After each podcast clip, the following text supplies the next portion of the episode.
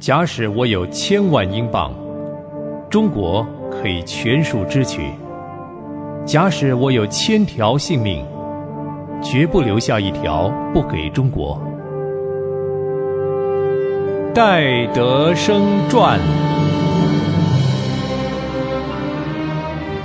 收音机旁的朋友，您好，欢迎您收听《戴德生传》，我是芳华。上回在节目当中给您播讲到，戴德生在烟台养病的情况。烟台空气清新，环境优美，使得戴德生想到了童工的福利。他想在那里盖一座疗养院，供积劳成疾的童工养病，再盖一所学校给他们的子女们读书。神果然就给他们预备了一块地方。于是戴德生和祝先生自己设计盖房子。后来戴德生送一批童工到西北去传福音。当他看见童工当中有人不习惯吃菜油炒的菜，于是就亲自跑了很远的路，为童工买了猪油、鸡蛋和番薯给他们吃。但这些事戴德生都不以为苦。因为只要他一想到福音能够传到中国最远的角落，他就兴奋不已。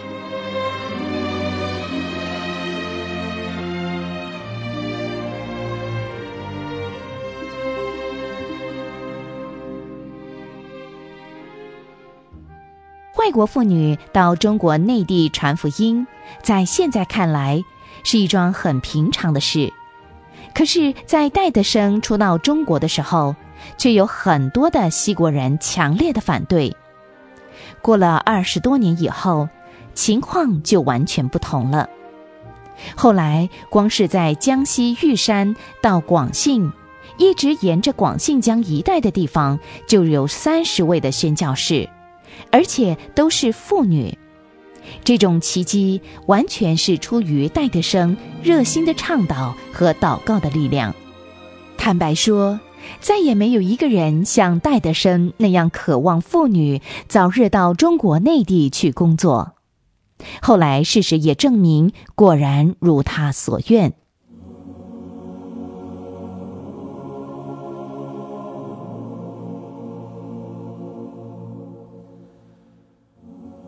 由于中国地大物博，人口众多，加上过去闭关自守，使很多的外国宣教士以为中国内地太遥远，风气闭塞，因此越是深入内地，一定困难重重。但是后来经验告诉他们，全中国老百姓的心理和习惯几乎是差不多的，唯一的困难就是交通不便。有人在跋山涉水上吃了许多的苦头。至于谈到中国内地妇女对待外国妇女的表现，我们可以从几位女教师所写的信看出她们受到热烈招待的情况。女教师里格尔这样写着说：“每天平均有几百个人到我们住的地方来看我们。”这使得我们的家热闹的像菜市场一样。我每天忙碌不堪，早上必须三点钟就起来读经写信。有几次，我因为过度疲劳而昏倒。醒来之后，竟看见有许多妇女围着我，她们的神情显得非常的着急。有的人用扇子扇着我，有的给我倒茶喝。这些举动完全表现出他们的爱心。还有一位老太太，她对待我简直像对待自己的女儿一样，时常派轿子把我接去到她的家里休息。她为我预备了最好的床铺，和我谈着一些身边有趣的事儿。临走的时候，还要给我办一桌好菜，请我饱餐一顿。最后，再用轿子把我送回来。我想，虽然离开自己的家乡，但是我同样得到母亲的爱护，真是要感谢神带领我到中国来。吉德姑娘和麦卡迪夫人从湖南到贵州的时候，吉德姑娘写信给她的朋友说：“我最喜欢这些湖南的妇女，他们非常仁爱善良，很喜欢接待我们，并且听我们讲道。记得我们在湘西的一个村庄里，曾遇过这样一件很有趣的事。那天因为麦太太牙痛，不能和我一同出去传福音。”所以我就单独出去了。在路上，我遇到一位妇人，她的身材比我少一半，一只手托着一个婴孩，一只手拉着我。另外还有一个女孩子，大约有十五岁，她拉着我另外一只手，领我往着村庄里走去，并且安慰的告诉我：“不要怕，我们会保护你。”这会议开完了之后，那个抱着婴孩的妇人又把我送到船上。他们这种友善的态度，真的使我感动。在船上，我不住的为他们祷告，愿神赐福他们。威尔逊以及富尔德两位女教士长途跋涉到陕西汉中去，和金氏夫妇同工。沿途受到了很多老百姓的殷勤招待。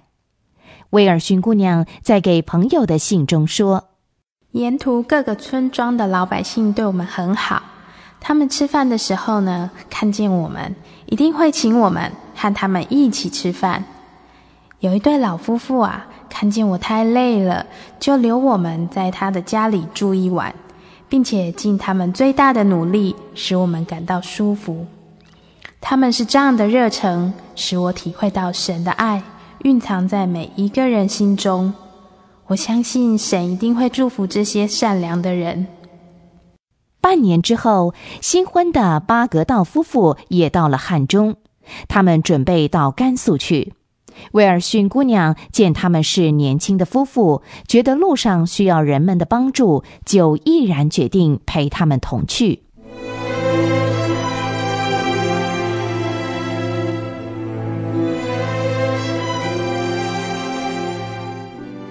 一百多年前，这些勇敢的外国妇女为了爱主的缘故，跋涉万里，深入中国内地。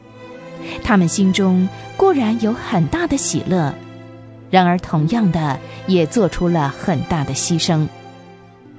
一八八一年，在汉中的金太太得了斑疹伤寒去世，留下了一个才出世五个月的婴孩。